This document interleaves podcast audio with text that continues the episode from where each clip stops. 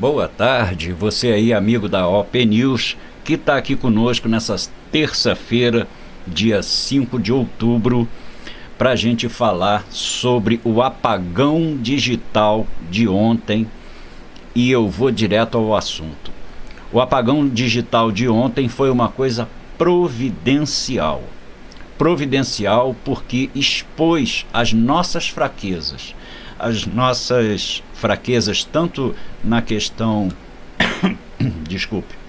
Tanto na questão política, quanto na questão até pessoal também, das nossas relações pessoais, mas também, como vem ao caso aqui, para nós conservadores de direita, mostrou como a nossa estrutura é frágil. Antes da gente discutir sobre esse assunto, eu quero pedir a vocês que curtam o vídeo aqui, que compartilhe essa nossa live para ajudar o canal a crescer. Se você puder, tiver a disponibilidade de fazer uma doação de qualquer valor aqui para o nosso Pix, para ajudar o nosso canal a seguir adiante, né? É, é, porque realmente é necessário. Né? A gente não pode contar com a boa vontade do YouTube. Então, desde já eu agradeço é, e reiterando os agradecimentos que eu fiz ontem né, a todas as doações que são feitas. É, eu quero falar com vocês, antes da gente começar aqui esse papo, sobre repercussões que o apagão de ontem causou. Vamos direto ao ponto aqui. Isso daqui já foi de um site norte-americano, o Breitbart, que quero crer muitos de vocês conheçam, o Breitbart, falando aqui que o, o, o Facebook apagou logo depois daquela X9, da Cagoete, é, contar segredos né, do Facebook. Isso daí foi uma coincidência muito estranha. Tá aqui, ó. Facebook blackout after whistleblower exposes social media giant. Né? Saiu do ar logo depois dela contar os segredos. A gente vai falar sobre isso. Tem esse daqui também da Fox News, e eu vou traduzir aqui para vocês essa parte que está circulada em vermelho, que está dizendo que o Facebook explicou que a equipe de engenheiro encontrou é, mudanças na, na configuração do, do backbone, né, da espinha dorsal ali da, dos roteadores da rede, é, enquanto, enquanto o, os, as centrais de dados é, causavam problemas interrompendo as comunicações por causa desse problema no backbone. Né? Essa interrupção da rede, do tráfego da rede, é, foi um efeito cascata desse problema no data center que vamos traduzir aqui agora para vocês. O Facebook perdeu os seus endereços para se comunicar com o mundo. Né? É, dizendo aqui nessa parte com esses tracinhos vermelhos cá embaixo que foi um erro na mudança das configurações. E eles também, o Facebook também disse, que não tem nenhuma evidência que dados dos usuários tenham sido comprometidos. Vamos aqui para o seguinte: aqui já é na, em, outro, é, em outra reportagem que também está falando aqui é, uma declaração ah, sobre, é, da captada, né, reportada pela Alana Mastrangelo, né? Ela disse aqui da declaração do funcionário do Facebook que obviamente eles não podem é, impedir alguém de hackeá-los, é, mas eles também não podem dizer que isso não aconteceu, né? Continuando, eles disseram que vários registros de eh, eh, companhias de registros de domínio listaram a marca facebook.com como disponíveis para venda. Se isso não é sinônimo de um ataque hacker, ou seja, o cara vai lá, apaga a espinha dorsal dos endereços do Facebook e ainda bota a marca do Facebook à venda. O cara ainda é um gozador. Se isso não é um ataque hacker, só o nosso meritíssimo juiz Barroso pode dizer, porque as urnas dele são a prova de tudo. Uh, continuando aqui no New York Post, vem aqui uma coisa interessante que são algumas falas da Caguete. Né? A Caguete disse aqui, entre outras coisas, que eh, as alterações do logaritmo do Facebook né, visavam crianças, target children, né, para ampliar a sua base de usuários. Né. Agora, tem um dado aqui muito interessante, que eles também excetuavam, cert, isentavam certos usuários das suas regras de moderação de conteúdo. Aquele negócio que a gente sempre fala, né? A censura que vale para mim não vale para alguns. É, o Facebook é, deu a declaração contra essa X9 que delatou tudo isso, dizendo que os documentos internos que ela vazou estavam sendo levados assim fora de contexto. Né? Onde foi que nós já ouvimos essa coisa do fora de contexto? Enfim, voltando aqui para nós, isso daí foram as, as repercussões que, que deu na mídia ontem. Né? Nós vimos tudo isso.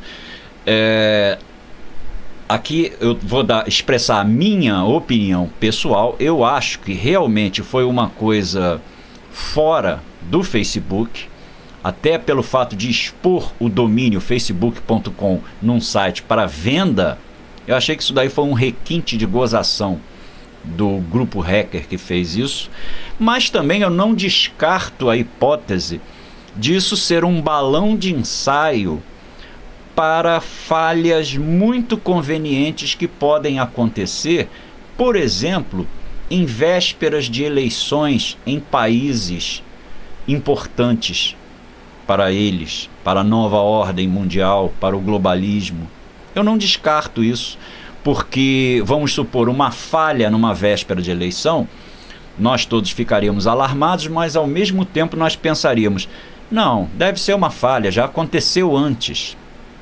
Então, essa hipótese também não está descartada. Cabe a cada um de nós é, fazer o seu, o seu julgamento. Agora, eu acredito que o que mais cabe a cada um de nós é realmente pensar o que nós vamos fazer. Isso expôs a nossa fragilidade. Quando o Facebook, Instagram e o, e o WhatsApp saíram do ar, todo mundo ficou igual aquele meme do John Travolta no Pulp Fiction, chegando com um casaco no braço, assim que ele fica olhando assim para o lado. O planeta ficou assim. E falando mais especificamente, nós aqui no Brasil, nós ficamos assim e as pessoas comuns, sem nenhuma militância política, sem nada assim, se viram perdidas. E esse é o dado impressionante.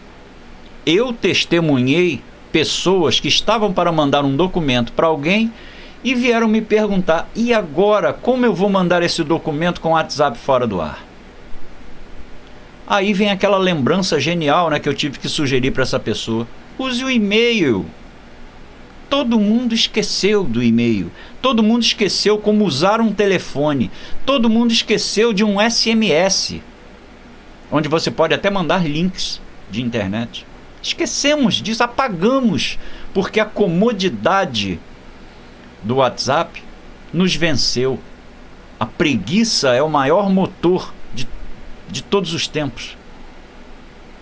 É claro que houveram prejuízos comerciais enormes. Pessoas que trabalham com WhatsApp, pessoas que trabalham com Facebook, que anunciam no Facebook, que anunciam no Instagram. Eu não estou levando para essa parte comercial, tá?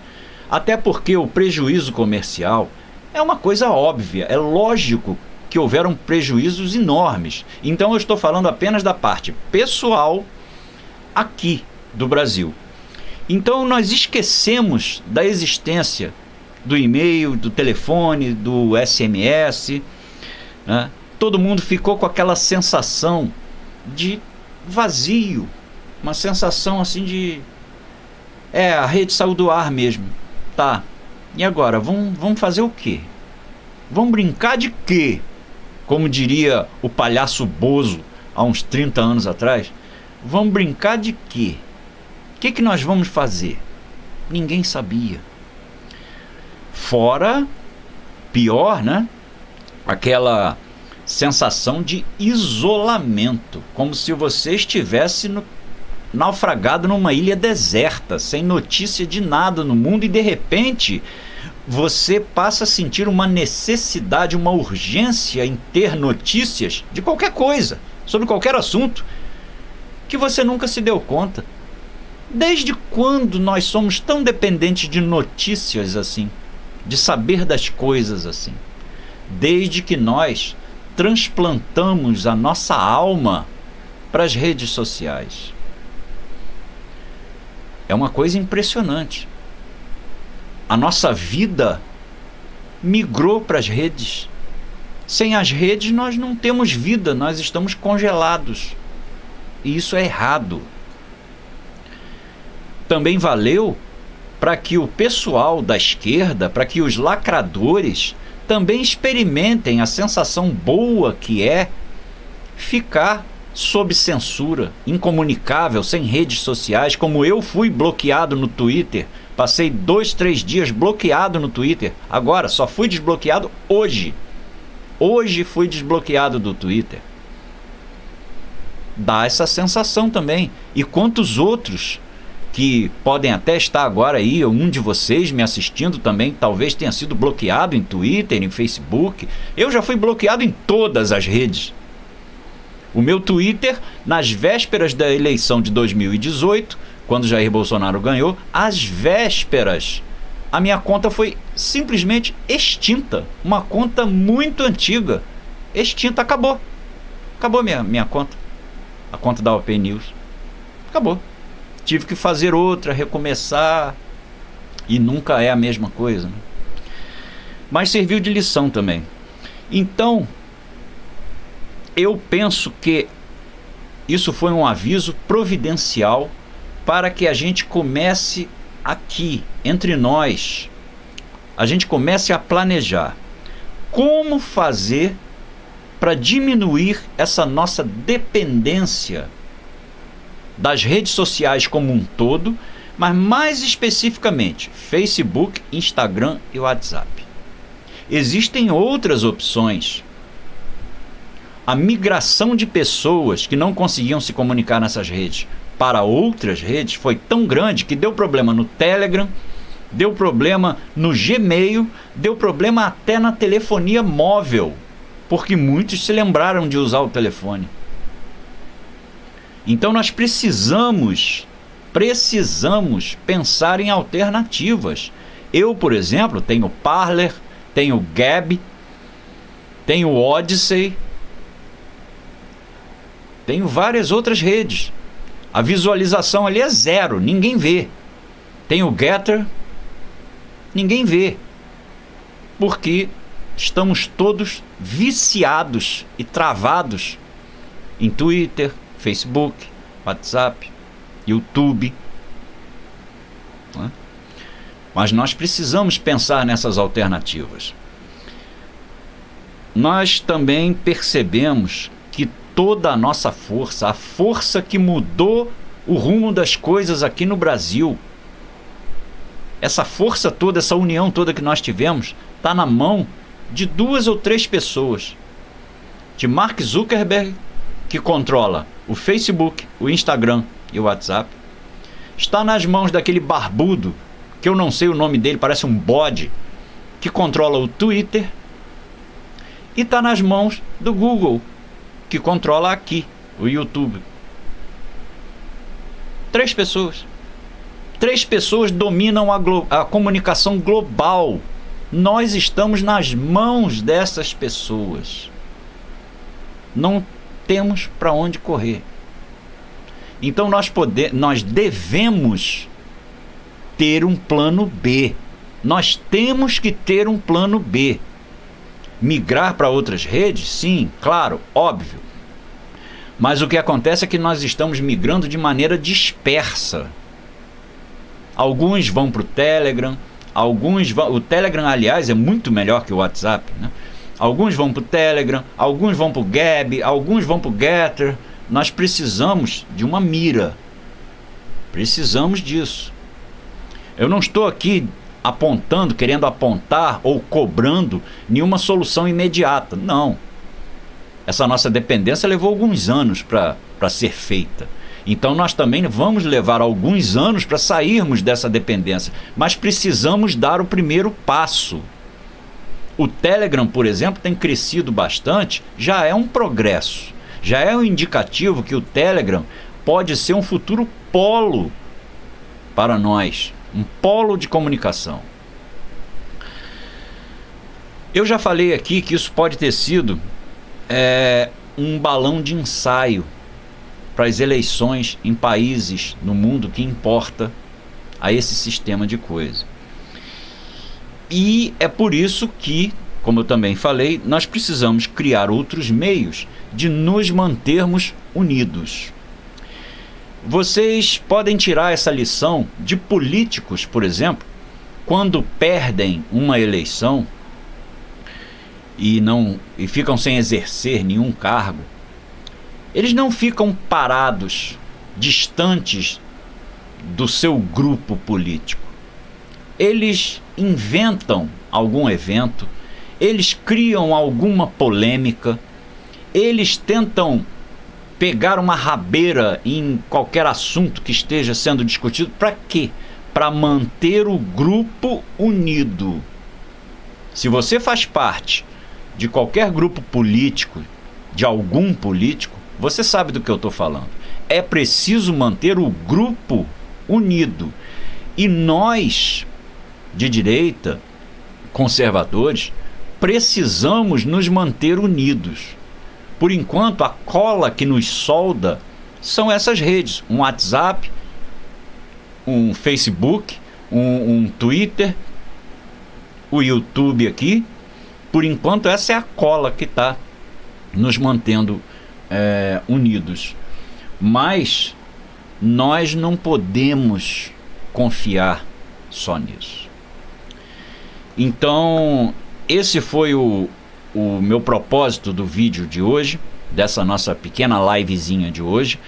Eu gostaria muito que vocês pensassem sobre esse assunto, que se, se quiserem, se puderem, colocarem aí nos comentários redes de suas preferências, para que a gente vá aos poucos refinando a nossa pontaria. Existem já várias redes disponíveis, mas nós precisamos refinar a nossa pontaria. Um início disso, repito, é o Telegram, que tem crescido muito. Precisamos de mais alguma coisa. Também não podemos ficar só nas mãos do Telegram. Então, essa foi a intenção do vídeo de hoje. Eu já expus para vocês a minha teoria. Eu tenho duas teorias do que aconteceu ontem, que pode realmente ter sido hackeado, que sirva de lição para o nosso iluministro Barroso, porque o blackout das redes aconteceu no exato momento em que ele demonstrava o código-fonte das nossas urnas eletrônicas. Demonstrava que o código-fonte estava sendo aberto para a transparência de todos num discurso cínico, hipócrita e que ainda, de quebra, atacou novamente o presidente Bolsonaro. E é sobre isso que nós vamos falar amanhã sobre esses ataques, porque hoje já é o dia 5 de outubro e eu prometi a vocês talvez vocês estejam lembrados, que eu não abriria a boca sobre a carta de Bolsonaro de pacificação que ele escreveu logo após o 7 de setembro. Eu prometi que não abriria a, não abriria a minha boca até o dia 9 de outubro, porque estaria fazendo 30 dias do 9 de setembro, que foi quando ele emitiu e tornou pública aquela carta. Amanhã eu vou fazer um pequeno ensaio, mas no dia 9 nós vamos com certeza falar sobre isso. Muito obrigado por ter assistido aqui comigo. Eu espero que vocês tenham é, é, dicas de, de outros sites, de outras redes que possam colocar aí nos comentários. Eu espero que vocês também levem esse meu alerta a sério, que nós estamos nas mãos de três pessoas e que os nossos sonhos embora sejam estejam caminhando para a realidade, eles são muito frágeis. Eles têm os pés de barro por causa dessa dependência de três pessoas. Nós estamos guardando todos os ovos no mesmo cesto. Eu quero agradecer muito a vocês por terem assistido. Amanhã, às 5 horas da tarde, nós vamos estar de volta aqui para conversar novamente com vocês. Fiquem com Deus, que tenham uma noite muito boa e até amanhã. Tchau.